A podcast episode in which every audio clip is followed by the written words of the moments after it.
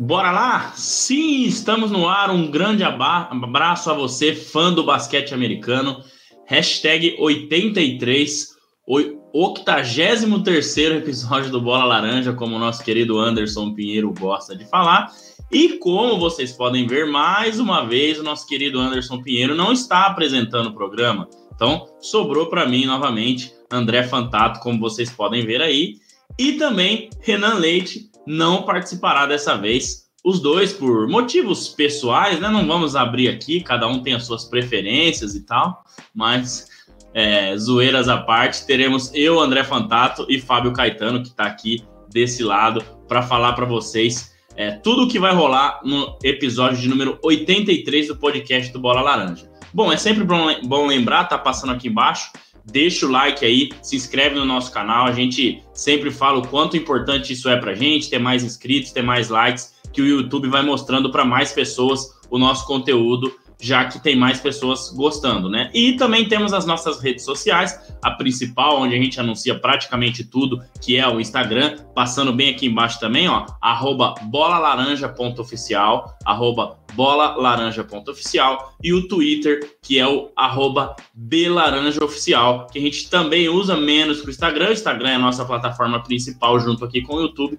mas a gente acaba utilizando também. Então, você que está curtindo aí, você que vai ouvir depois, né, pelo, pelo Spotify, pelo Google Podcast, pelo Apple Podcast, ou mesmo que vai assistir depois aqui pelo YouTube, é importante que você vai lá, siga as nossas redes, deixe o like, se inscreve aqui no canal para estar tá ajudando a gente aí para é, criar cada vez mais conteúdo bacana sobre NBA, sobre basquete para vocês. Antes de passar para o Fábio, né, dessa vez eu lembrei, eu quero passar aqui para vocês sobre o que será esse episódio. A gente está aí no meio da temporada da NBA, é, alguns times, algumas franquias já jogaram 41, 42 jogos, 41 seria bem a metade. Tem franquia que já jogou 43, 42, algumas jogaram 38, 39, mas o fato é que a maioria já está chegando aí no meio da temporada da NBA. Então a gente vai passar aqui algumas surpresas, né, de algumas equipes que nos surpreenderam até aqui, que estão aí, é, como você pode ver, bem né, na temporada e também aqueles que surpreenderam negativamente. Mas aí a gente já pensando em um outro, uma outra data importante,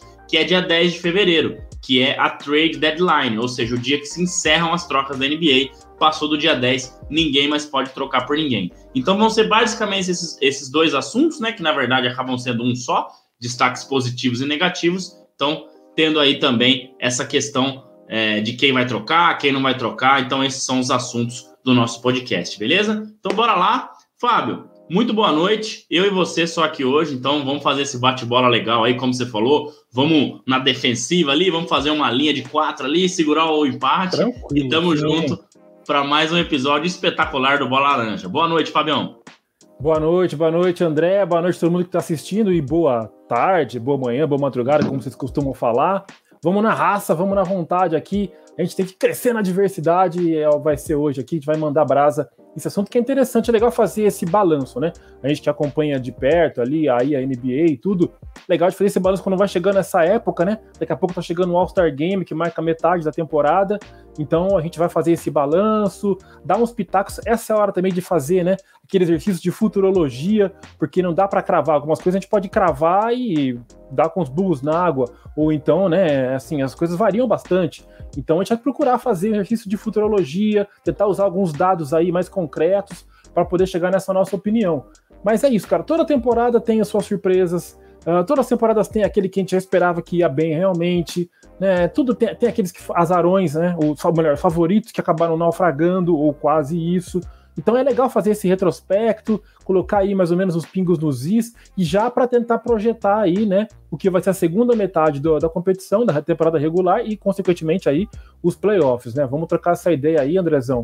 Um vídeo que a gente tem para falar e vamos jogar para a galera também para debater com a gente aí, se quem quiser. É isso aí, Fabião, isso aí. Bem lembrado, né? Eu tô aqui alertando o pessoal. Começou a live, bora logar, vamos lá, né? E a gente é. sabe que o dia é, às vezes as pessoas não conseguem na hora aí, né? Tá entrando aqui na live, mas a gente é, sabe aí que muita gente assiste depois, então é importante pra gente também. Tenho boa noite da Mônica aí que já tá aqui com a gente, a Mônica que tá sempre com a gente aí, um grande abraço Salve. pra Mônica aí, né? Tamo junto mais uma vez. E o Fábio falou muito bem, o All-Star Game, é, se eu não me engano, é no segundo ou terceiro final de semana de, de fevereiro, ele marca a metade da temporada, entre aspas. É, é a metade da temporada, no qual você tem um descanso, porque os jogos param na quarta-feira antes do All-Star Game, que começa na sexta, né? Tem ali aquela questão dos jogos dos calouros, tem ali os, os jogos das celebridades, no sábado os desafios de habilidades e no domingo o jogo, All-Star Game mesmo, e depois mais três dias, né? Segunda, terça e quarta, que não tem jogos, só retomando na quinta. Então é basicamente uma semana para os times darem uma respirada. Só que lá os times já estão com 50 e poucos jogos, já foi mais da metade do número de jogos, mas realmente para eles o que marca o meio da temporada é o All-Star Game, mas se tratando em número de jogos, esse é o meio da temporada. Se fosse um campeonato brasileiro, esse já, come, já começaria agora o retorno, né, Fábio? Sim, isso aí. pensar aí em turno e retorno. Então, é basicamente isso que, que a gente queria explicar. Fábio, vamos lá, cara. Eu vou começar com você, é, obviamente, porque só tem você, né? Poderia começar comigo também, mas vamos começar pelos destaques positivos da temporada, cara. Vamos, vamos deixar a trade deadline e, e os times que precisam se movimentar para depois, tá? Certo. É... O que, que você reuniu aí? O que, que a gente pode bater um papo de alguém que realmente surpreendeu positivamente? Né? Alguns a gente já imaginava que fosse estar lá em cima, outros a gente já imaginava que fosse né, sofrer um pouco, mas que iria se classificar. Mas quem que, quem que você anotou aí que surpreendeu positivamente, né? Que tá lá em cima, para a gente poder é, bater um papo aí? Então, né, André, a gente.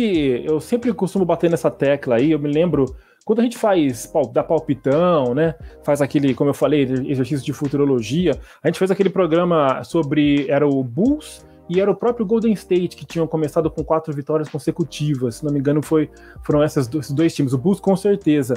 A gente ficava tentando imaginar o que poderia ser, se o Bulls realmente ia ter uma sequência boa e tudo mais. É claro que oscilou um pouco, em algum momento deve ter dado, deve, deve não, deu uma oscilada, mas o fato é que o time se estabeleceu. É um time que uh, conseguiu se manter, estou confirmando aqui, aliás, só para ter certeza mesmo, não estava nem, é, tá na cara, a gente que acompanha tá, já sabe. O Chicago Bulls liderando a Conferência Leste. A gente pensava no Brooklyn Nets, fizemos nossos palpitões aqui, com, contando com o Kyrie Irving, Brooklyn Nets ia dominar, eu coloquei o Miami Heat, eu me lembro, em segundo lugar. Jamais imaginaria que o Bulls estaria aí nessa primeira, ou se, segunda, ou sequer primeira posição, né? E é isso que está acontecendo agora. A gente, eu já falando aqui, ou falando lá no Live Basketball BR, que o Bulls é aquele time que tá, parece que as estrelas se alinharam. É, talvez seja um pouco precipitado falar, não sei. Sim. Mas é, sabe quando você vê que é um time que, ah, não, mas peraí, não é um time que tem as, reuniu estrelas absurdas, mas não. Tem jogadores muito competentes crescendo, ou jogadores que buscam se estabelecer, o caso do DeMar DeRozan, que aquele vai não vai, tá indo bem, muito bem. Zach Lavine, que é um cara que está se estabelecendo, é o cara que eu citei algumas vezes já, que é como um cara que está se estabelecendo. Os operários, que eu posso exemplificar aí, o, o Caruso. Promessa também que está tentando se estabelecer, é, Lonzo Ball.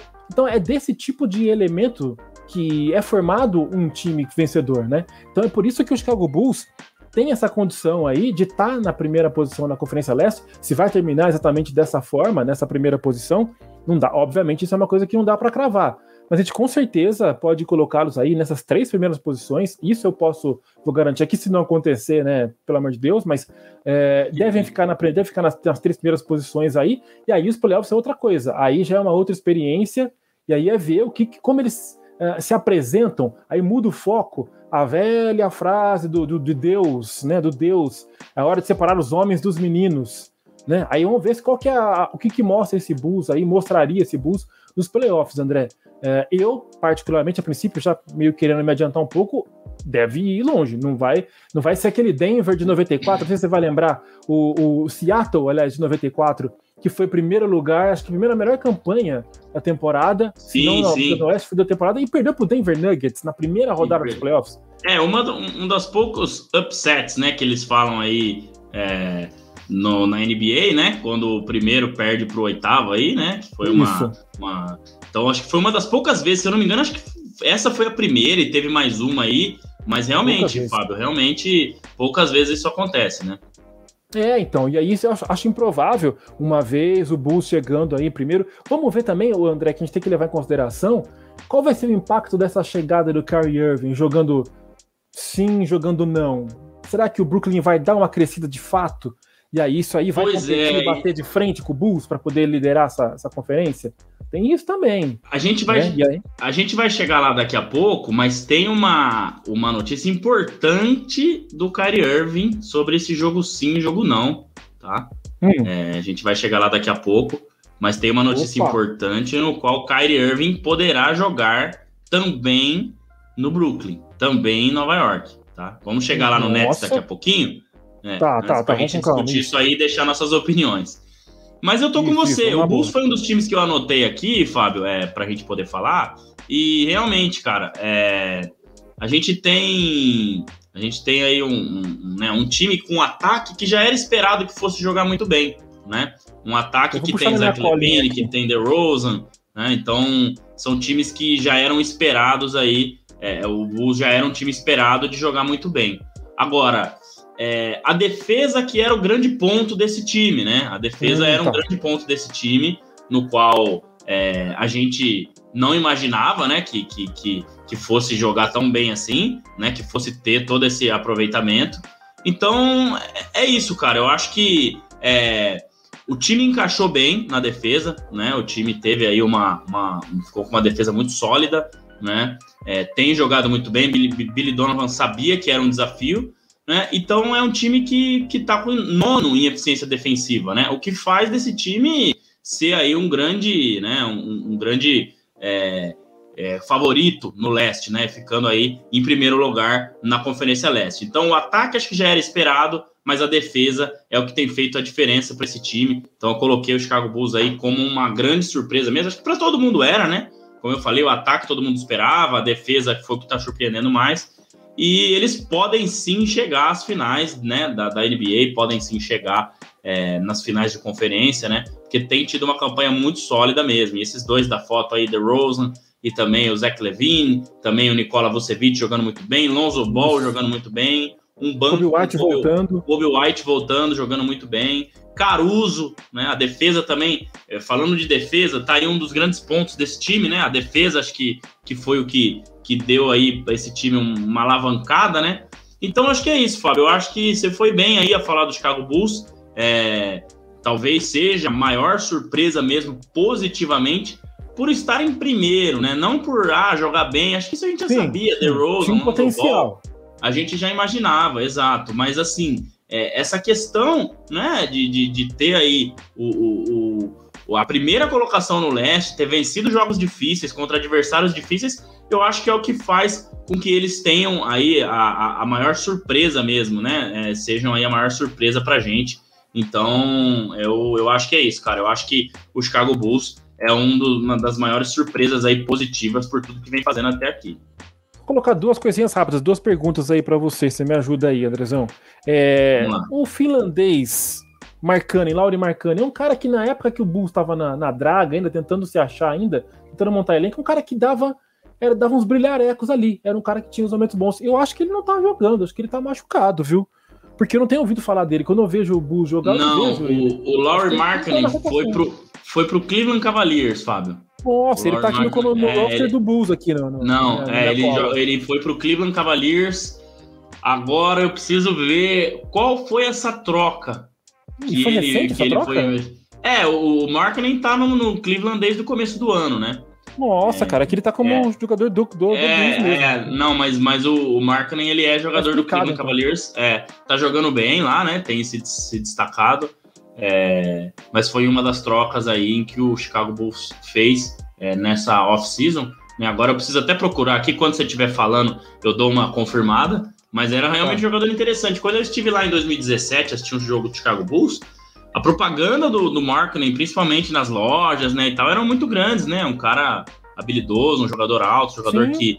Um, um, pivô, né? Um power forward, a, a, a, moda já mais recente da NBA, né? Que é arremessa de três, que espaça bem a quadra e tal. Mas não vingou muito, não. Não vingou muito, não. E, e hoje está no Cleveland Cavaliers. Então. É, esse é o típico né? jogador mais para elenco de apoio, vamos dizer assim, né? Sim, não chegou ele, a ser a estrela ele, que imaginavam, né? É, se destacava quando o time estava esvaziado, o elenco estava esvaziado, mas aí quando o time se reforçando, ele acabou perdendo espaço, acabou sendo negociado, como você falou. Me surpreendeu realmente. Eu fui colar aqui no. Não confie no Wikipedia, você, jovem. Não, não jamais. E o Billy Donovan é um técnico que eu não tinha referências dele. É um cara que deve ser responsável, óbvio.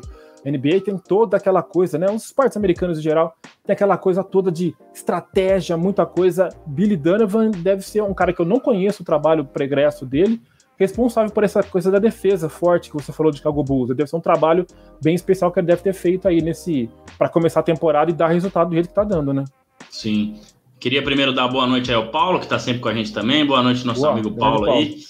É, pois é, o Fábio, eu, eu comecei a admirar bastante o trabalho dele quando ele teve ali em, em, em OKC, né? E fez o Westbrook jogar muito bem nas temporadas em que o Westbrook ah. passou pela mão dele, né? O Westbrook vinha numa decadência na carreira, né? E ele conseguiu controlar isso, né? Fez um Westbrook certo. um jogador muito melhor. A gente sabe ainda hoje das dificuldades que ele tem e tudo mais, mas melhorou bastante a carreira dele, né?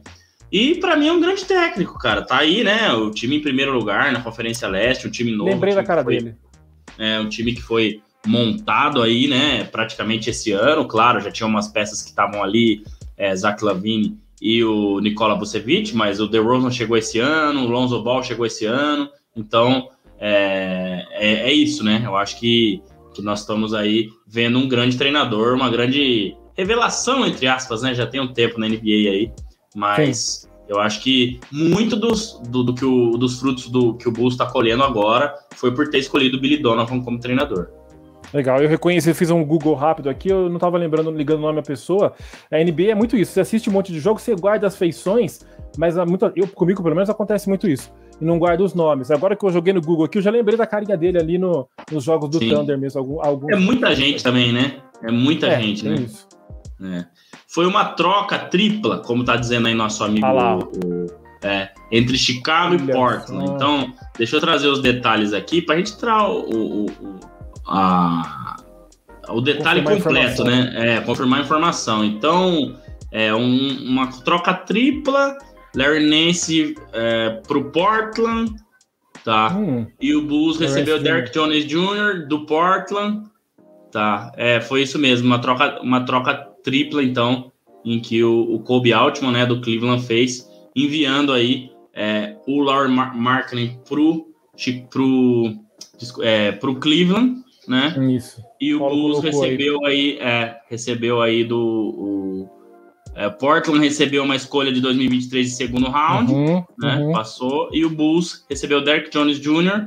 do Portland Trail Blazers e uma troca de 2022 de, do primeiro round, tá? Então tá o Cleveland trazendo aí o Laurie Markkinen e deixando algumas escolhas, já que é, o Cleveland, né, tá com bastante escolhas aí, bastante jogadores jovens, né? É. Olha lá. Cleveland, olha lá, o Paulo colocou aqui, ó, corrida de Markkinen Cleveland, Portland receberá Larry Nance, enquanto o Bulls poderá contar com Derrick Jones Jr., além de uma escolha de primeiro turno, né, primeira rodada de 2022. Beleza, acho que o assunto Chicago Bulls, Fábio, beleza, eu tinha colocado eles aqui, né, também nos meus escolhidos, e agora eu deixo você escolher aí quem mais a gente pode falar aí com surpresas totalmente positivas, né? Até aqui, Cara, acho que eu já até sei quem que você vai falar, mas é. Não tem, não tem como fugir do, do Memphis Grizzlies, né, Andrezão? Pois você é. bate o olho. Se a pessoa não acompanha a NBA aí, sei lá, não acompanha a NBA nos últimos, sei lá, pode ter acompanhado nos dois últimos anos, aí três anos, e bate o olho e vê o Memphis Grizzlies aqui, vai estranhar, com certeza. Há alguns anos, se você parar pra pensar, tinha um time um pouco mais forte, chegou um pouco mais longe, tinha ali o, o, o Conley ainda estava lá, o próprio Mark Gasol estava ainda num alto nível. Alguns outros foi um time que chegou, chegou bem aí nos playoffs, brigando, achei até legal, porque era uma novidade ali. Então, nesses alguns anos, a coisa foi. O, o Memphis tinha um, uma, um bom potencial para poder chegar, para poder brigar por alguma coisa nos playoffs. Aí passou um pouco tempo, alguns jogadores foram negociados e o Memphis acabou caindo numa, numa pasmaceira, não, pior do que pasmaceira, não, nem, nem, acho que nem chegou a, a, a figurar nos playoffs ou fez só figuração, né, na verdade, dos playoffs. Mas tudo mudou com a chegada desse rapazinho aí, né, que eu só vejo ele voando. Eu vejo no meu feed do Instagram aqui, é Jamoran voando para lá, voando para cá, dando topo é impressionante, né? Ah, impressionante sei, a, a envergadura que ele tem, né? Incrível. É. Eu, aliás, estava até ver a altura dele, hein? Ver. Eu, eu, é. eu, aquela coisa, a gente vê um rapaz, um cara magrinho, correndo muito, a gente pensa que ele é pequeno. Eu não sei pulando tanto, até vamos ver aqui qual que é a altura do Jamoran, hein? Puxa, vamos ver aqui. Puxa aí. Mas complementando, Fábio, eu acho assim, o Memphis para mim, ele era, ele era é, um time que ameaçava bastante na temporada, até a temporada 13, 14, se eu não me engano, ou 12, Nossa, 13, 13, 14, já, que tinha Zach Randolph, isso. Né? Zach isso. Randolph, Mark Gasol e Mike Conley. Era é esse isso, trio de jogadores, Nossa, né? Mike Conley. Tempo. Pois é, pois é. E, e, e, e foi o, o, Memphis que, se eu não me engano, eliminou o San Antonio Spurs nesses anos uhum. aí, ou um ano depois que o Spurs é, já havia sido campeão, né? O, o, último título do Spurs foi 14. E dava trabalho para muita gente o time do Memphis, cara. Era bem, era bem sim, difícil sim. jogar contra eles. Ficaram é, alguns anos aí, não tantos, né? Na, na pasmaceira, como você gosta de falar, e veio esse rapaz aí. Só que a surpresa maior, para mim, é que esse time está em quarto lugar no Oeste. Né? A gente está falando agora, é um ótimo momento para falar, né? São 10 vitórias seguidas. É o time que Nossa. tem mais, que está com uma sequência de vitórias mais longa aí na liga nesse momento. Então, uhum. tem jogadores interessantes, como a gente falou na semana passada, né? Desmond Bain jogando demais, Jared Jackson Jr. jogando demais. É... E o Jamoran, que é o grande diferencial desse time, né? Então, vencendo jogos é, que, que, convencem essa sequência de 10 vitórias, né? A vitória contra o uhum. Golden State ontem foi, foi algo absurdo, né? O Golden State sem Draymond Green, com o Clay Thompson voltando, mas categórico, como você falou. Não deu chances para o Lakers né, no jogo de domingo. Então, realmente, cara, é um, é, é, um time com um cara que faz uma diferença absurda, né? E não só de habilidade, mas atleticamente também. É um grande jogador. Você pode passar pra gente aí a altura dele também agora, né? Jamoran tem 1,91, 79 uhum. quilos. Não é tão alto, não. Cara, não é tão alto. Eu tenho, tendo a dizer que no mano a mano eu dou de frente com o Jamoran, hein? Sei não, hein? não tô tão pra, pra trás, não. Tô, tô zoando, tô zoando, né? O cara tá voando. Só tá um pouquinho. É, é, ele tem uma. Tá, óbvio, além, fora a, a, preparação física, óbvio, né? Que já, que já é feita assim, tem o biotipo aí ideal, realmente, aí, desses caras que, que tem essa essa habilidade, essa voluntariedade dentro da quadra para poder fazer o que está fazendo aí. É o biotipo especial e é o tipo de jogador que, que eu gosto. Ele é, ele seria, ele tá jogando de dois ou de três? Olha, tem que olhar o, a última lineup do, do, do, do, nosso querido Memphis Grizzlies, mas eu ele acho por aí, né? que ele joga na posição 2, é. Eu acho que é, ele joga né? na posição 2. Porque essa é... foi a posição, uma das posições que mais me agradaram, sempre me, mais, sempre me agradaram na NBA, cara. Jogadores é, longilíneos, relativamente longilíneos, né, é, é, magros e tal, rápidos, assim, com canelinha fina. Então eu penso em jogadores que nem, nem foram muito bem, assim, na, na, na historicamente na NBA. Você pensa, por exemplo, no Anton Jameson. Sim. Era um cara que tinha esse biotipo do magrão. Nossa, Anton Jameson. Esse aí você Desenterrei, né, cara? Desenterrou. É, ó, ó só para confirmar, ó, Jamoran e Desmond Bain na armação. É, uhum. É, Zaire Williams, né, de, de, da posição 3, com Kyle Anderson na 4 e o Jaren Jackson Jr. na posição 5. Então é isso mesmo, na posição 2, né, posição de, de alarmador, né, shooting guard, que, que ele tem jogado. Exato. É, então esse tipo de jogador sempre me agradou. É um tipo de jogador que, é, que vamos pensar em mais algum aqui. É, o próprio Vince Carter, é mais aquele small Sim. forward, Dominic é. Wilkes, se a gente for puxar um pouco mais para é, trás. Jogadores que, que, que, apesar de não ter tanta altura e tal, mas também podem ter muita flexibilidade dentro da quadra, Sim. né? Jogar mais no, no, no, poste baixo, no poste alto, né? É o que eles costumam chamar de all-around superstar, né? O cara, um, um, cara que faz um pouco de tudo, né? Exatamente. Então, é diferente você ter uma estrela, por exemplo, que é um pivô e que tem uma mobilidade menor, do que ter caras desse tipo, né? Que tem uma né, uma versatilidade muito grande dentro da quadra. Exatamente. Né? Justamente. É, mas... Então aí você. Pode falar, pode falar. Não, mas é, é, eu, ia, eu ia fechar com isso, que as duas grandes surpresas positivas, né?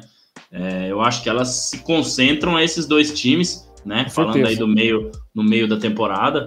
É, acho que não, não dá para fugir muito disso, né, né, Fábio? Acho que, que são os times aí que têm é, surpreendido demais. O Mendes, que está com 29 vitórias e 14 derrotas, então, 29 uhum. mais 14 são 40 e.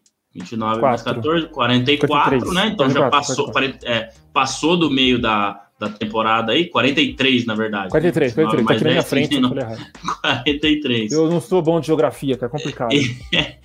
E o Chicago Bulls, que tem 27-11, essa conta mais fácil de fazer, 38. Ainda não tá na metade da temporada, mas já praticamente, né? Mais dois jogos aí já é metade, três jogos já é metade da temporada, né? Exatamente, e só completando aqui, é só sobre aquela coisa do impacto, né? De quem não tá, o desavisado, bater de frente, ter uma noção das últimas duas temporadas aí, bater, bater o olho na classificação, vai ver o Memphis na frente do Dallas, do Doncic, do Denver, do Jokic, do tão falado Lakers e do Clippers.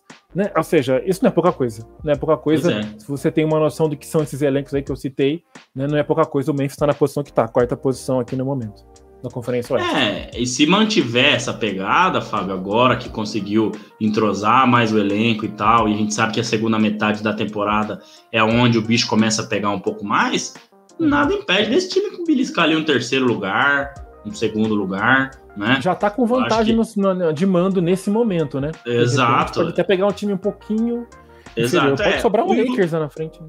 É, o Utah ele fica mais próximo, né? Ele tá uma derrota só, o Utah tem 28-13, hum o Memphis tem 29 14 e o Golden State tem 30 10, né? São quatro jogos de diferença, aí eu já acho um pouquinho mais difícil tirar, Sim. mas nessa sequência de vitórias, se for mantida, é. Né? Essa média aí. É, é, difícil, né? Não vai conseguir toda hora perder uma, ganhar 10, perder uma, ganhar sim, 10, né? Sim. Porque se for isso, vai ficar em primeira certamente, mas tem a, a tendência a melhorar aí. É, bom, Fábio, eu acho que desses destaques aí, cara, acho que são os que a gente mais pode falar, né? Tem outros Sim. times aí figurando também. É, o próprio Cleveland Cavaliers, né, Fábio? Para a gente falar rapidinho aqui do Cavs também, para a gente ah, ir para mais ou menos a metade do programa aí. Eu acho que também, embora com não com o mesmo impacto, até pela posição da classificação, mas com o que tinha na mão, com o que tem na mão, com o Colin Sexton machucado, vários jogadores por muito tempo com Covid. Eu acho Rick que, Rubio agora machucou. É, Rick Rubio fora, né? Teve que trazer o Rajon Rondo. Então é. é. isso, cara. É, é, eu acho que é um time também que surpreendeu demais na classificação, né? Hoje a gente vê aí um Cleveland Cavaliers em sexto colocado, né? Fugindo até do play-in. Tá um jogo só à frente do Charlotte Hornets, que se a gente fosse falar antes da temporada, era um time que talvez ficaria na frente do Cleveland, né? Ou a gente esperava sim, que sim. sim. Mas tá é. jogando um ótimo basquete, né? JB Bickerstaff treinando muito bem o time. Evan Mobley, uma das maiores surpresas para mim, o, o Hulk, né? The Rook of the Year aí, vai ser o calor do ano. E outros jogadores, Kevin Love encontrando seu melhor basquete, jogando menos minutos, né? Um cara que fisicamente às vezes peca um pouco, então jogando menos minutos tem rendido mais. Markkinen jogando bem. E um time que sempre que eu vejo as vitórias do Cleveland, os jogos do Cleveland, a pontuação, as assistências, os rebotes, muito bem distribuídos. Não tem ninguém assim muito acima. Apesar do Mobley ser o melhor jogador do time para mim, né, o time sempre muito equilibrado, né? Acho que isso fala um pouco do, do, do querido sucesso né, do Cleveland Cavaliers desse ano, né, Fábio?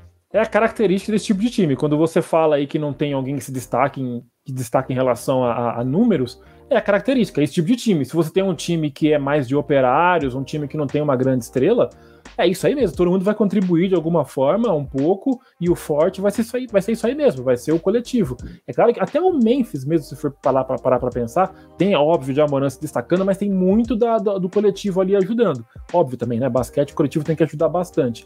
Mas no caso do, do Cleveland, mais ainda. Tem que ser realmente algo muito bem azeitado também, como eu costumo falar, bem azeitado para a coisa poder funcionar. É claro que teve esse, esse revés aí, né? Alguns revés aí, como a gente citou, das contusões, né? Que atrapalham um pouco aí e vão deixar. A gente, por exemplo, podia. O Cleveland chegou a ficar em quarto lugar na Conferência Leste. Né? Acho Sim. que essa, essa posição é algo que dificilmente eles vão conseguir alcançar novamente. Né, no momento, como você falou, né, tá, então em sexto, até tão bem, mas eu acho que com essa modificação. Vamos ver, de novo, é o lance da, de tentar prever o futuro aí. Será que eles conseguem Sim. se acertar de novo? Se acertaram sem ninguém é. imaginar para começar a temporada. Perdem jogadores importantes. E aí, se vão se acertar de novo e buscar uma quarta é. posição. Rick Rubio é uma grande, né? A grande decepção, não, né? A grande perda desse time, porque Exato. Colin Sexton desde o começo do ano, né? Então já conseguiu se acostumar a jogar sem o Sexton, né? Isso. A gente falou de Mobley, mas tem o Garland, que tá jogando demais também, né? Darius Garland é um, um dos grandes nomes também desse Cleveland Cavaliers. Mas é. a, a, você trazer o Rajon Rondo no lugar do Rubio, claro, o Rondo é um grande jogador, mas já não é mais aquele Rondo que a gente, né?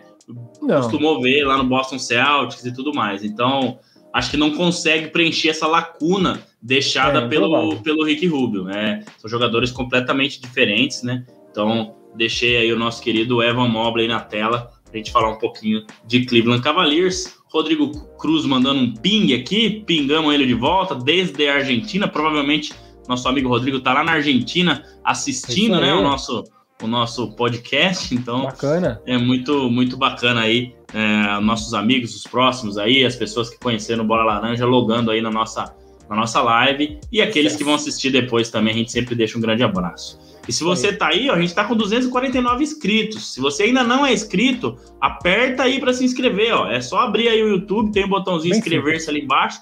Se inscreve aí, quem sabe a gente já não chega com 250, né? E pra gente chegar nos tão esperado mil inscritos. Então, se você tá aí, deixa o like aí no, no vídeo, né? E clica aí em inscrever-se para ajudar o Bola Laranja. Fábio, para fechar.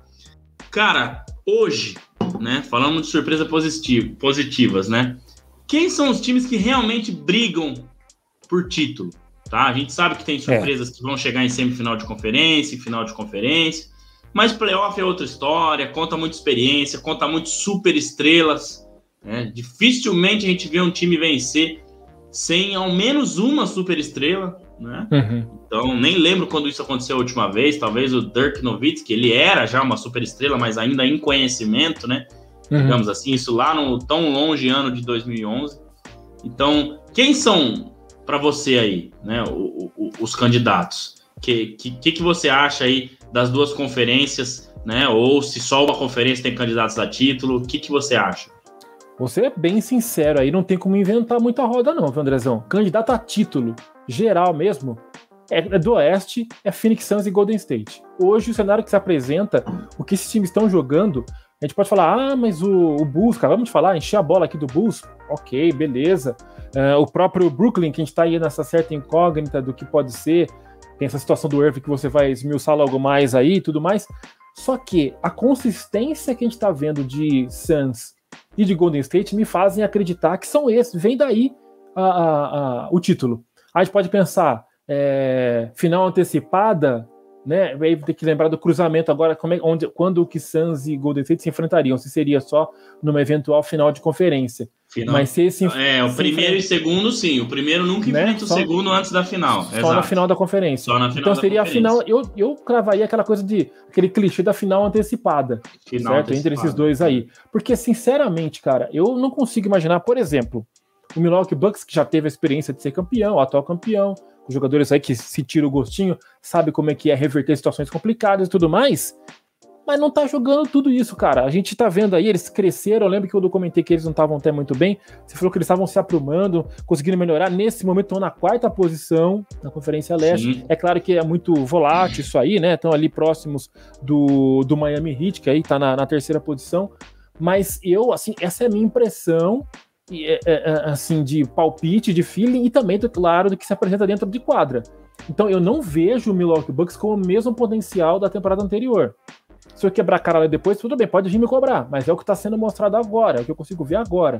Não consigo ver o Milwaukee Bucks lá na frente, tudo bem, se tiver, se tiver que dar uma moral para eles, por serem os atuais campeões, como eu falei aqui, terem esse, esse gostinho, saber como chegar, saber os meandros ali, por mais que eles tenham isso, não vejo jogando basquete para ganhar de Phoenix Suns e de Golden State Warriors. Sinceramente, não vejo. Tá? Aí vamos supor, ah, o Chicago Bulls vai se, seguir liderando aí, então realmente ser campeão da Conferência Leste, vai destruir nos playoffs e chegar na final da, do, do, do campeonato como um todo. Também não vejo com força para poder ganhar esse título, não. Então, sinceramente, não vejo, talvez não seja lavada, mas não vejo força em nenhum time do leste para tirar esse título de Golden State ou de Phoenix Suns. É, Fábio, eu tô com você também, cara. Eu acho que do lado do oeste a gente tem esses dois, Phoenix Suns e Golden State. Phoenix Suns, né, absorveu bem a pancada aí na final do ano passado e vem querendo mostrar que, que vem para ser campeão. Golden State dispensa comentários mais uma vez, né? Estão alternando aí, uma hora tá o Golden State em primeiro, outra hora o Phoenix Suns em primeiro, e assim vai indo. Tem o Utah Jazz que vem jogando um ótimo basquete, mas eu não colocaria também, porque a gente sabe que eles vêm pecando, né, em playoffs nos últimos anos aí. Acho que falta mais alguma coisa para esse time poder ser um, um contender aí, né? Um, um, candidato a título.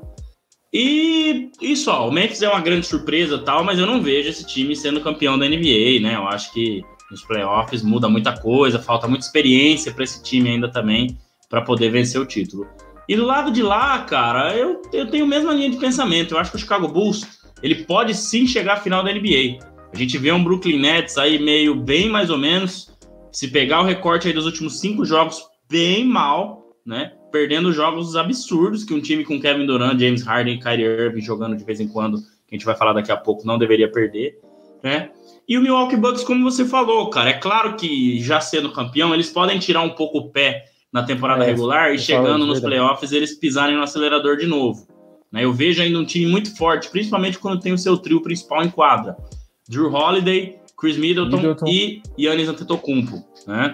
E jogadores de apoio vêm jogando muito bem. O Wesley Matthews voltou para lá, estava no Lakers ano passado, vem jogando bem. Né? Brook Lopes sempre jogando bem, né? Então são caras que, que vão. Bob Portis, no, na vitória contra o Nets na sexta-feira, que a gente ficou brincando no, no, no, no, no, web, no WhatsApp do Bola Laranja, né? Jogou demais aquele jogo, né?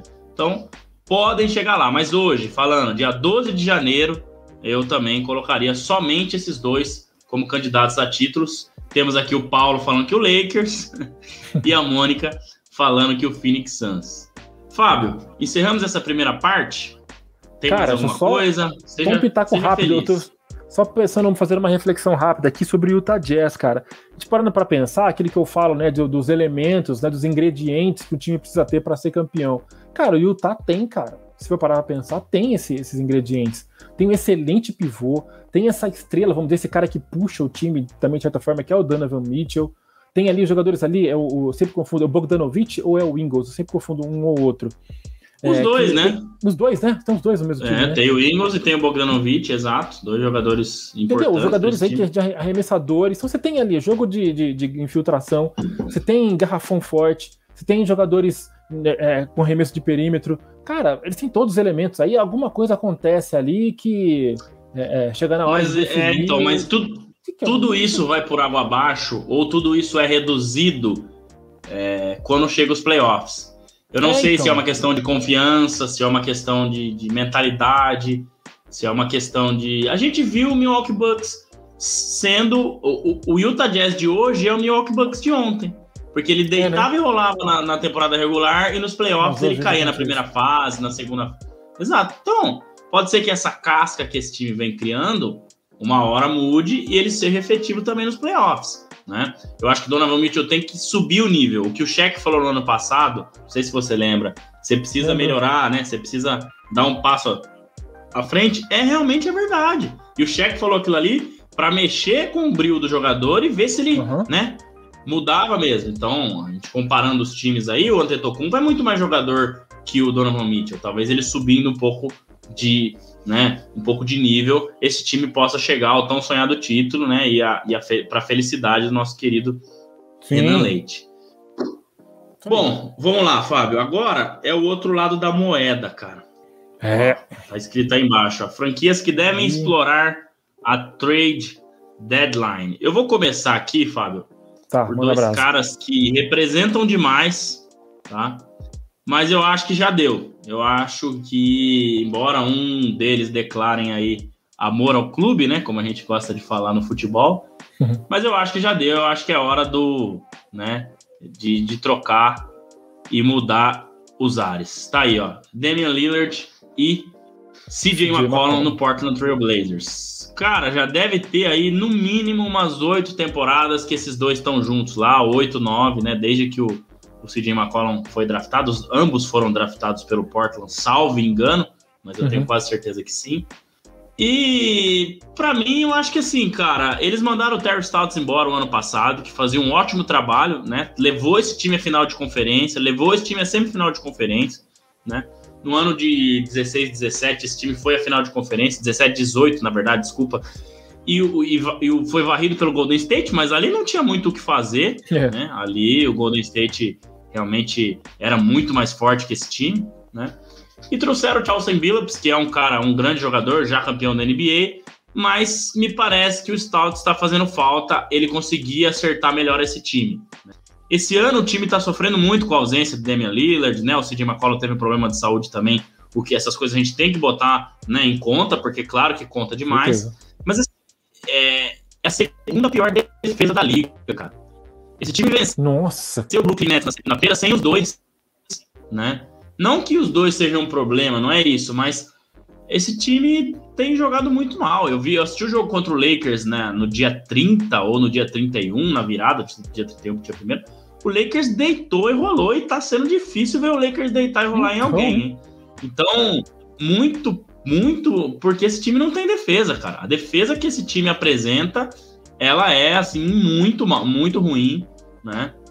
E então, falando dessa temporada, eu acho que esse time não deve aspirar mais nada, né? Não deve é, se classificar para playoffs ou não. O Memphis hoje é o décimo colocado, mesmo indo ao play-in.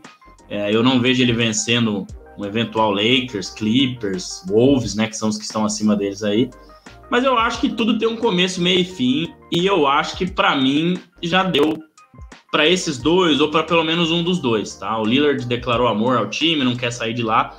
Mas se eu fosse Damian Lillard, certamente trocaria aí é, de Ares. Eu acho que já não tem mais muito é, o que fazer. E o Portland Trail Blazers, para mim, é uma, é uma grande decepção em, no sentido de que estava ali sempre em quinto, quarto, Damian Lillard sempre concorrendo a MVP e tal, McCollum sendo um jogador muito eficiente, mas esse, esse ano nada tem dado certo. Tem sido uma né, a segunda pior defesa da liga.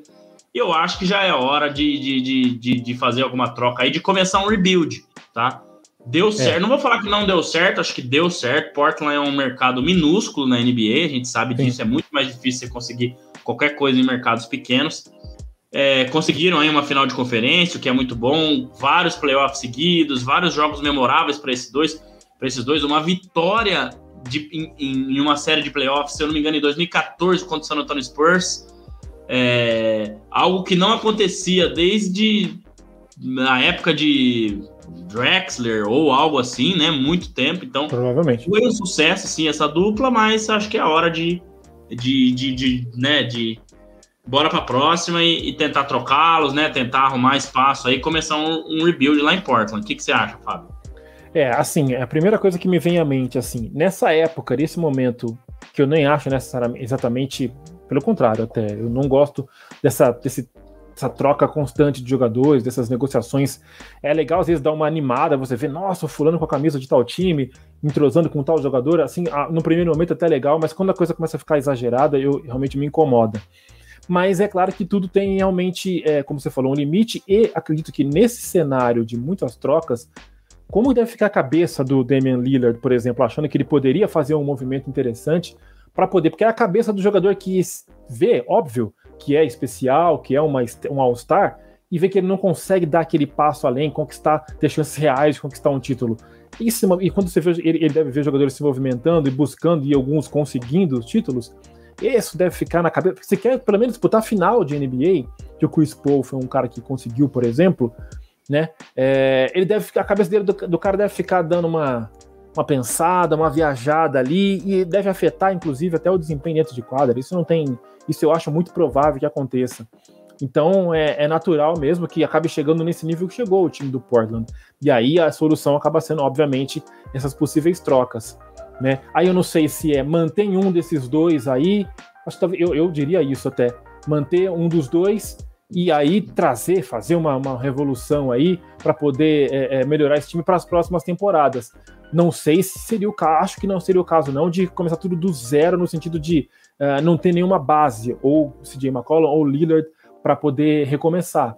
Talvez até, eu estou pensando, enquanto eu falo, eu vou pensando, o Lillard que seja talvez o cara mais forte, é de fato o cara mais forte, o cara mais importante, talvez ele seja o cara a sair, né, buscar novos ares, e aí o CJ McCollum, de repente, ser o ponto de, de a base para poder iniciar uma revolução nesse elenco do, do, do Portland, mudar o conceito, mudar tudo que, que for necessário para poder fazer o time voltar a render. Né? Então eu vejo isso. O Lillard saindo para um lugar que ele possa ser feliz, ou pelo menos né, estimulado a jogar mais, isso de McCollum liderar uma, uma revolução, uma renovação nesse elenco aí do Portland. É, o salário do Lillard que é de 39 milhões, Fábio. Uau. Então, talvez o que liberaria mais aí a folha salarial e conseguiria ter uma flexibilidade maior para esse time, seria uma troca por ele, mas é claro que é muito difícil arrumar, né? Claro que muita gente vai querer, mas muita gente não vai ter o que dar em troca, né? O pessoal fala de, ah, Lillard no Lakers, Lillard no Lakers. Tem o que o Lakers, né? Porque o Portland não vai querer o Westbrook, né? e por aí é, vai. Então, isso que eu pensei agora. Pois é, até pensando em rebuild, né? É um time que, que não queria. Só falando aqui para trazer a informação correta, a série de playoffs que eu digo foi em 2014, no qual ainda uhum. tinha Lamarcus Aldridge e Damian Lillard, que ele mete a bola no último lance, leva o Portland para a semifinal de conferência. Foi ali o começo da era Damian Lillard, né? Hum, Depois de 14 anos sem vencer uma série de playoffs. Então, Bom. no ano 2000 foi a última vitória por, em playoffs. Então foi contra o Houston Rockets, não contra o San Antonio Spurs. O San Antonio Spurs foi uhum. campeão naquele ano de 2014, né? Para não fazer nenhuma uhum. confusão aqui. Então contra o Houston Rockets de James Harden, Damian Lillard mete a bola no último segundo. Portland vencia uhum. por 3 a 2 a série e avança à semifinal de conferência, aonde é derrotado ali, né? E mas foi ali onde tudo começou. Mas é isso, Fábio. Eu acho que o Lillard, cara, talvez ele precise de novos ares. Né? É um grande jogador, é um cara que se, se aposentar sem título vai ser uma daquelas grandes estrelas sem títulos. Mas é. ele né, declara lealdade à cidade de Portland tudo mais. Mas eu acho que é, o Portland precisa pensar nele também, né? Talvez mantendo esses caras com contratos altos aí. Difícil de começar um rebuild num time que é um mercado menor, tem, tem uma dificuldade grande aí é, para poder para atrair, né? Atrair grandes jogadores, exato, exato. Ó, Fábio, tem agora uma questão aqui que eu queria colocar também, antes de você falar aí, que talvez seja aí a maior, é, o maior e se dessa temporada, dessa trade deadline, né? Deixa eu procurar aqui a foto enquanto eu vou falando, mas é desse carinha aqui, ó. Você vai gostar. E a galera que tá assistindo. Vamos ver, vamos ver. Já deve falar, hum. E aí? É, cara. Eu acho que hoje, assim, o Lakers não. Né? Russell Westbrook e Los Angeles Lakers, para você que não tá vendo, né? Tá assistindo, é o que nós vamos falar agora. Eu acho que se o Lakers pensa em título esse ano, o Russell Westbrook precisa ser trocado é, e trazer jogadores que arremessem bem da linha de três, que defendam bem, que possam complementar o estilo de jogo forte dentro de garrafão de Anthony Davis e o estilo de jogo que se adapta a qualquer coisa de LeBron James. Então, ele tem números interessantes, ele faz algumas partidas muito boas, né? Ele consegue triplos duplos, ele arma muito bem, mas ele comete muitos erros, né? Eu acho que é, é um estilo de jogo que não se encaixou muito com o LeBron e com o Davis, né? Embora o time esteja ali em sétimo lugar, tal, vai classificar para playoffs e tudo mais, né? É, mas eu, eu, eu vejo isso, cara. Eu acho que é um time que pode ir para playoff, pode fazer uma gracinha ali numa semifinal de conferência, mas a partir do momento que jogar contra Memphis Grizzlies, vão começar lá de baixo. Sim, sim. Phoenix Suns, Golden State Warriors, até o próprio Utah Jazz não sim, tem chance de uma série de sete jogos, né? O que o LeBron James está fazendo agora é incrível, né? É incrível. Mas eu acho que o Lakers tem que explorar sim esse mercado. Antes de você falar, além de Westbrook, existem rumores também de manter o Russell Westbrook hum. e trocar Taylor Horton Tucker, que eu acho que faria todo sentido, porque é um cara que pode melhorar, pode crescer muito, mas o Lakers não tem que pensar no amanhã, tem que pensar no hoje, tem que pensar hum. enquanto o LeBron ainda está. Eu acho que o Lakers não deve pensar em, ah, mas vamos perder o Horton Tucker, daqui cinco anos vai ser uma grande estrela. Não interessa. O Lakers, a, a situação é o hoje, é o agora, é o esse ano, é o ano que vem no máximo, porque tá. a fase LeBron James está passando. Né? Uhum. Falaram também de envolver Malik Monk. Eu não envolveria, porque é uma das poucas surpresas boas que esse time está tendo esse ano. Um grande arremessador, um cara que joga muito bem no ataque, ajuda na defesa. Uhum. Né? Então, tirando Davis, LeBron, Carmelo Anthony e Malik Monk, eu acho que o resto ali pode ser trocado. E a peça-chave aí, talvez, que tem um salário muito grande, vai ser difícil achar alguém para trocar, mas que poderia fazer sentido, é a troca do Westbrook. E aí, Fábio, o que falar do seu querido Los Angeles Lakers, que vai capengando com 21 vitórias e 20 derrotas no Oeste. Pô, cara, fiquei com saudade de Nick Van Exel e Eddie Jones, do Eddie Jones aqui, viu, cara? Eram jogadores habilidosos ali que jogavam pro time. Era a fase pré-Kobe Bryant, cara.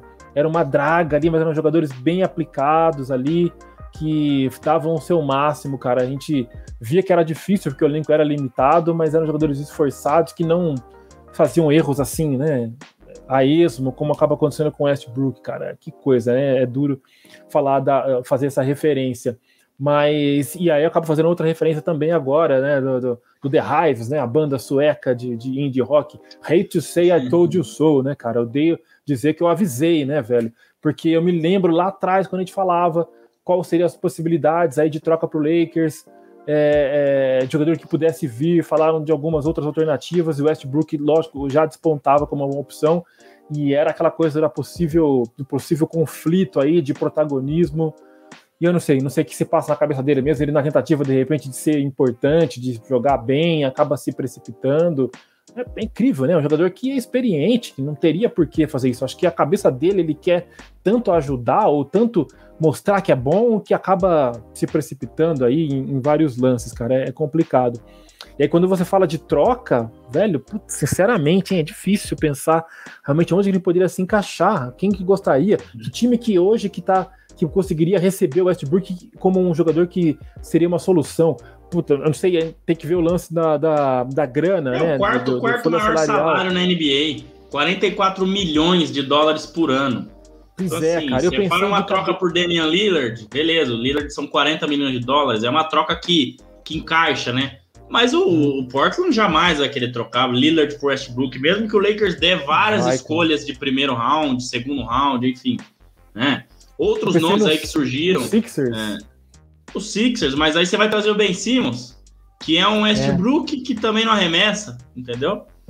É, ben Simmons que também, né, saiu hoje, que já falou que não vai jogar mais na temporada, e o Sixers já falou que não vai jogar se for pelo Sixers, e o uhum. Sixers já falou que só troca se for bom negócio, não vai dispensá-lo, não vai arrumar uma troca desesperada, pode ser que fique um ano sem jogar, né? Que que é, é isso? mais um talento perdido aí, embora precise melhorar o arremesso, mas é um grande talento. Então, é muito difícil, né, né, Fábio, a gente pensar aí em, em, em trocas, né, pelo Westbrook.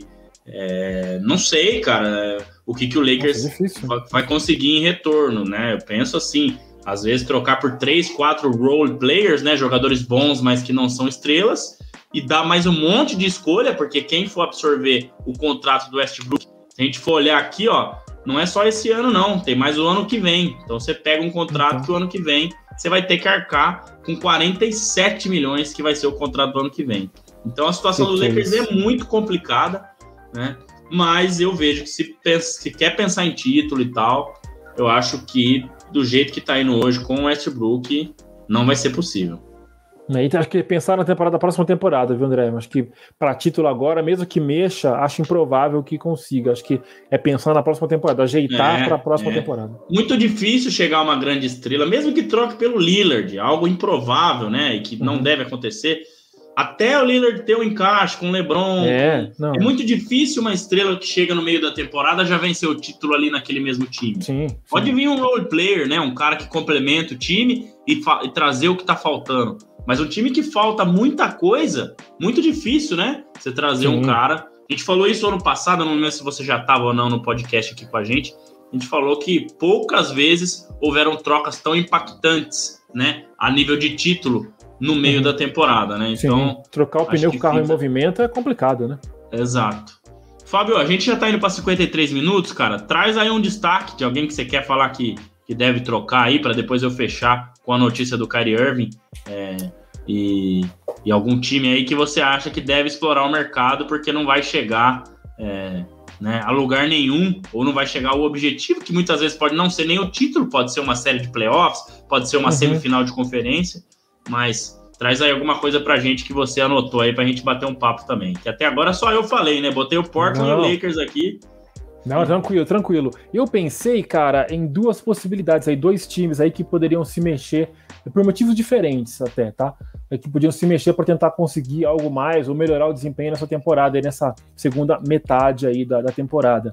Primeiro o Celtics, Boston Celtics. Um time que está sofrendo muito com a, com a situação de ambiente, né? Com ambiente problemático, algumas coisas foram faladas aí, é, problema de mentalidade, que o time não consegue vencer jogos importantes. Eu já eu testemunhei isso, né? Vendo, assistindo alguns jogos aí ao vivo dos caras, ao vivo eu falo pela TV, obviamente, né? Problemas é... de vestiário com o Marcos Smart. Você entendeu? Então é um time que. Está sendo repente... procurado por várias franquias, viu? Olha só, tá vendo? Então, de repente, eu não sei se é ele a laranja podre, né? Que como às vezes se costuma falar, que para que tá atrapalhando o time aí a conseguir uma a ter uma consistência e a saber Sim. ganhar jogos, tem aquela coisa de saber ganhar jogos. Não sei se isso está atrapalhando. É, mas de repente é um, é um, momento de. Ou acho que a troca seria interessante, de repente, para poder dar uma sacudida e fazer o time focar novamente. Talvez seja interessante. Às vezes é só uma conversa, até inicialmente você podia pensar que pudesse ajudar. Mas às vezes a coisa está contaminada a tal ponto que só realmente uma sacudida, uma mudança de, de, de, é, de elenco, realmente no elenco, poderia ajudar esse time do, do Celtics a conseguir dar uma evoluída. Aí o Renanzão acabou de falar aí do Marcos Smart no Jazz. O Renanzão aí, ó. É, mas todo, acho que a grande maioria queria o, né? o Marcos Smart, né? Aí, passou para dar um oi, ó. Fala, Renan, sumiu daqui, é, né, sem vergonha.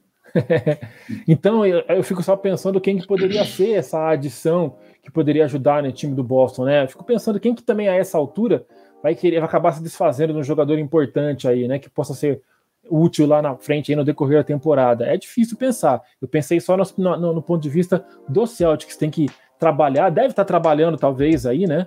É, para poder dar uma Sim. mexida nesse elenco aí e tentar consertar as coisas. Ainda dá, para o Celtics ainda dá para de repente conquistar uma semifinal de conferência, de repente. Dá para dá, dá, dá brincar nesse sentido, mas tem que mexer alguma coisa realmente para poder. É isso, essa mexida dupla que seria aí. É, um, um ele... mexer no elenco para ajustar o mental do time, tá? Eu acho que é, que é necessário.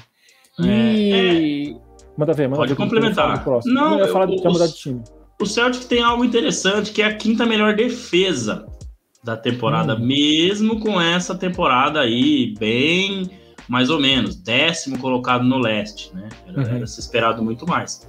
Então, talvez uma troca para ajustar mais o ataque é que se você perde o Marcos Smart, você perde um pouco da defesa também, né? Tem que trocar Mas é bem. É uma coisa que, trocar... que muito, é, muitos times sofrem e o Boston não tem sofrido. A defesa do Boston é muito boa, mas tem problemas de ataque, problemas de tomada de decisões.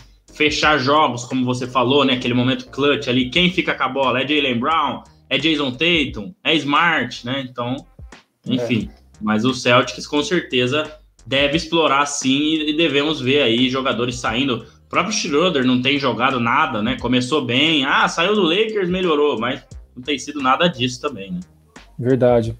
O outro time que eu pensei, Andrezão, foi o Atlanta Hawks, cara. Atlanta Hawks é um time que sofreu muito com é, é, ausências, né? A Covid pegou forte o elenco do Atlanta Hawks. É um time também que começou. Eu botava muita fé que ia ser um time que ia ter a mentalidade de não, cara, a gente foi longe, a gente é melhor do que a gente imagina. Então vamos manter esse trabalho aqui. Não houveram modificações é, sensíveis no elenco do, da temporada passada para essa. Então o que se imaginava realmente é que o time ia manter um bom desempenho e ia, se não repetir, mas chegar perto do que conseguiu na temporada passada. Aí houveram esses problemas aí, estão rolando esses problemas aí de ausências. Uh, o time já estava já tava vindo meio irregular antes, né? E para piorar, houveram essas ausências aí forçadas, é claro, né? Por conta de Covid ou contusões mesmo de jogo aí, coisas é, mais comuns, né? De repente, Sim. nesse tipo de situação, era o caso de dar uma mexida. Eu não sei exatamente, é difícil dizer, propor, né? Dentro daquela coisa do, do salário, que o salário, a folha salarial comporta e tudo mais, onde dá para você pegar sem atrapalhar nesse sentido e, e, é claro, acrescentar no time. Mas eu acho que seria o caso do Atlanta Hawks dar uma mexida, de repente, para poder reforçar o time, aí sim buscando também é, uma, uma possibilidade de repetir, se não repetir, chegar perto do que fez a última temporada. Eu vejo o Atlanta Hawks nessa, com essa necessidade. Um time que se enfraqueceu não pelo mental, mas pelo que apresentou em quadra, quando a coisa. Que, o time que vinha bem respaldado, na hora de entrar em quadra nessa temporada, ah, os, de novo, né? Os problemas de, de saúde, né? Vamos dizer, do elenco, e a bola, a bola quicando, a coisa não aconteceu. É, eu vi o jogo na sexta, né, Fábio? Que foi o seguidinho ali, Nets e, e, e e Bucks, depois Lakers e Hawks, uma sexta-feira uhum. memorável, tomando uma cervejinha de leve, né? Que programa bom é assistir a rodada dupla da ESPN na sexta-feira, não tem coisa melhor, Fábio. e, cara, eu não via um time do Nate McMillan em quadra. Né? Embora o Nate McMillan tava afastado, né? Mas é o time dele, enfim, ele deve Sim. voltar agora, depois do protocolo. Cara, uma defesa, assim, sem defesa, né? É o 27 em eficiência defensiva e os times do Nate McMillan, né, acompanhando os jogos contra o Indiana Pacers do Nate McMillan, contra o Atlanta Hawks do ano passado do Nate McMillan, era muito difícil de pontuar, cara, né? Era um time difícil de jogar contra, dificilmente tomava 120, 130 pontos. Então eu acho que é aí que tá o ponto. É aí que tá ah. o ponto. E esse time que, quando o Trae Young, que não é um exímio defensor, ele é um defensor médio uhum. para ruim, tá fora de quadra, melhora um pouco a defesa. Só que o uhum. ataque despenca com ele fora de quadra. Então, eu não vou ter tá os números exatos aqui, mas eu vi isso, exato. Eu vi, eu vi isso. Com ele em quadro, o ataque é muito bom, que acho que é o segundo ou terceiro da liga, e a defesa é muito ruim. E quando ele sai, a defesa melhora, mas o ataque despenca. Então, né, não dá para ficar sem o Trae Young, mas só dando um exemplo aí. Mas para mim, a essência de Nate McMillan, né, e tem jogadores para isso, para defender, John Collins, Capelá, é, Bogdanovich e é, é Williams, é, exato, Hurter, jogadores que podem defender e que defendiam ano passado. Então, para mim, o Atlanta Hawks tá faltando aí essa essa mentalidade de Nate McMillan que ele não tá conseguindo impor e é o que tá fazendo esse time ficar para trás. Fábio, para fechar, Brooklyn Nets. Uma coisa bizarra sobre o Nets. Jogou lá. no domingo, tá? Deixa eu puxar aqui contra quem que foi, mas jogou no domingo o Brooklyn Nets e venceu, tá? Isso no Brooklyn, ó, o jogo foi no domingo no Brooklyn é, contra o San Antonio Spurs, uhum. tá? E jogou na segunda contra o Portland, na derrota pífia. Tem uma desculpinha para dar, mas lá em Portland, cara, nesses mais de 10 anos de NBA que eu acompanho mais de perto, eu nunca vi um time jogar um jogo em Nova York no domingo e um jogo em Portland na segunda, Nossa, que é do né, outro lado do país. Geralmente, quando é back-to-back -back de jogos né, fora de casa, ou um em casa e um fora, são distâncias pequenas. Então, cara, foi absurdo isso, né? Claro Verdade. que eles sentiram, por isso perderam o jogo. Mas uma informação importante aí que eu quis trazer para a galera, porque um back-to-back -back aí com uma viagem longa, né? Então foram menos é. de 24 horas de descanso, com uma viagem aí de foi... pelo menos umas 6 horas de avião aí. Então foi bem puxado né, esse calendário do Nets. Mas assim, Boa. Kyrie Irving. É, você ia falar do Kyrie Irving, manda. Prefeitura de Nova York liberou para que pessoas não vacinadas possam estar na arena. Não sei se são só para esportes, a informação ainda não é completa. Hum. Mas desde que pague uma multa. Primeira vez que hum. isso acontecer, não tem multa. Segunda vez, mil reais. Terceira vez, dois mil, né? Até que aqui vez são cinco mil reais e por, e aí, por aí em diante. Então, toda vez que o Carrier vir entrar em 5 mil dólares, né? Uhum. Mil dólares, dois mil dólares, assim, vai até, até a quinta vez, são 5 mil dólares. Então, toda vez que o Carrier vir entrar em quadra no Brooklyn, tem que pagar 5 mil dólares de multa e ele vai poder jogar normalmente, mesmo sem estar vacinado. É a informação que chega hoje, tá? Para mim não muda nada. O Nets ainda precisa ir no mercado, ainda precisa procurar mais jogadores que vêm do banco. Perry Mills não é suficiente. Ainda precisa uhum. de mais elenco. Blake Griffin não tá jogando bem. Lamarcus Aldridge não tá jogando bem. Bruce Brown tem jogado razoavelmente bem, né? Joey Harris tá fora, voltando, pode ajudar bem esse time. Sim. Mas também acho que só isso não é suficiente. Mas assim, cara, é uma regra que a prefeitura de Nova York colocou beneficiando os ricos, né? Porque 5 mil dólares não, não é nada, né? Pro, pro Kyrie Irving, mas. E, e na verdade pro Brooklyn Nets, mas uhum. para outros, para outras pessoas pode ser. Então, a prefeitura de Nova York está seguindo a mesma linha do Brooklyn Nets, né? Falou sim, né? Falou não, na verdade depois falou sim. Então, uma informação, ao meu ver, lamentável que chega para gente estranho. aí. Então, é, é, aceitando o antivacina, né? Tudo bem, a gente tem que respeitar tudo tal, mas a partir do momento que você né, brigou por aquilo ali, agora voltando atrás e colocando. Um contrassenso.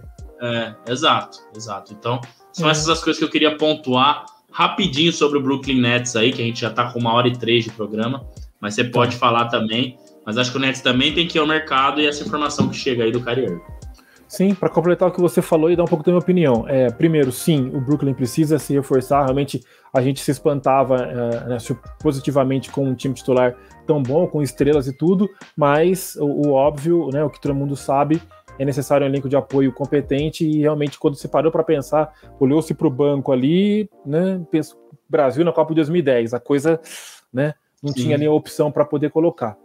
É, então o Brooklyn realmente vai ter que correr atrás aí para conseguir esse reforço. E com relação ao Kyrie Irving, realmente é surpreendente. Eu não sei qual seria a motivação para isso realmente. Será que estão. O que, que, aconteceu, né? É, deve ter ouvido uma né? pressão né? muito forte ali, né, Fábio, para que isso é. acontecesse. É... Não só em relação a Kyrie Irving, em relação a outros atletas não vacinados, em relação a outras pessoas, né? Porque essa multa, realmente, para quem é rico, não é nada, né? 5 mil dólares por cada vez que você violar isso, nada, Será né? Será que então... houve alguma queda de arrecadação? Não sei, porque de público. no momento que eles estão exigindo a vacinação muito forte, né? Devido ao Omicron aí. Então, é muito é... estranho mesmo, né? Quando eu vi isso hoje, eu não acreditei, mas. Enfim, veremos Kyrie Irving. É, vamos acompanhar. Todos aí. os jogos, mas eu, né, colocando aí sobre a pauta que a gente trouxe aqui, que não era vacinal ou não, enfim, eu uhum. acho que o Nets também faz uma temporada bem abaixo do que o esperado, né? Engana um pouco o número de vitórias, porque venceu muitos times que estão tem menos de 50% de aproveitamento, né? Contra os, contra os líderes perdeu a maioria dos jogos. Então, vamos ver o que, que vai vir aí pela frente nesse Brooklyn Nets. Isso aí. Fabião, eu acho que é isso, cara. Estamos aí com uma hora e cinco de programa, falamos, falamos, falamos, né? Falamos tudo aí que a gente gostaria de falar. Então, cara, obrigado aí a você. Não sei se tem mais algum destaque final, mas valeu por, por participar aí, né? Conseguimos manter Imagina. o podcast só eu e você. Tamo junto aí, acho que foi bem bacana. Conseguimos falar de quase todos os times aí, né? A ideia era até falar de menos, menos times, acabamos é. falando de mais times aí, mas é legal para a galera que acompanha ter um, um, né, um panorama completo aí dos times que estão bem, dos times que estão mal, quem deve trocar, quem não deve trocar. Lembrando que falta quase um mês para trade deadline, né? Que vai ser no dia 10 de fevereiro. Mas é legal fazer esses prognósticos antes, né? Para depois lá na frente a gente poder falar, né? Que depois que chega lá é mais fácil, né? Já tá cheio de rumor, já tá cheio de troca feita enfim. Mas é isso aí. Fabião, obrigado. Boa noite. Tamo junto e te espero no hashtag 84, hein? Beleza, cara, vamos que vamos. Valeu, Andrezão. Valeu todo mundo que acompanhou mais uma edição aqui do Bola Laranja. Tiramos essa foto aqui do momento da temporada. Vamos ver se como que ela vai ser revelada lá na frente, se vai ser isso mesmo que a gente imaginou, né? Então legal bater esse papo aí. É como você falou, né? As coisas até podem mudar, mas é a maneira que a gente tem de, de analisar a coisa para ver como é que acontece lá na frente. Então valeu, Andrezão. Seguramos aqui, guardamos o forte e estamos firme e forte aí para receber nossos companheiros novamente de volta aí na próxima semana. Valeu aí, velho. Valeu, Fabião. Valeu a todos que acompanharam até aqui no chat, né? O nosso querido amigo Paulo, a Mônica, o Rodrigo, o Renan, que é. passou por aqui também, né? É. E tantos outros que sempre passam por aí. Grande abraço. Rodrigo, desde a Argentina. Desde a Argentina, isso aí.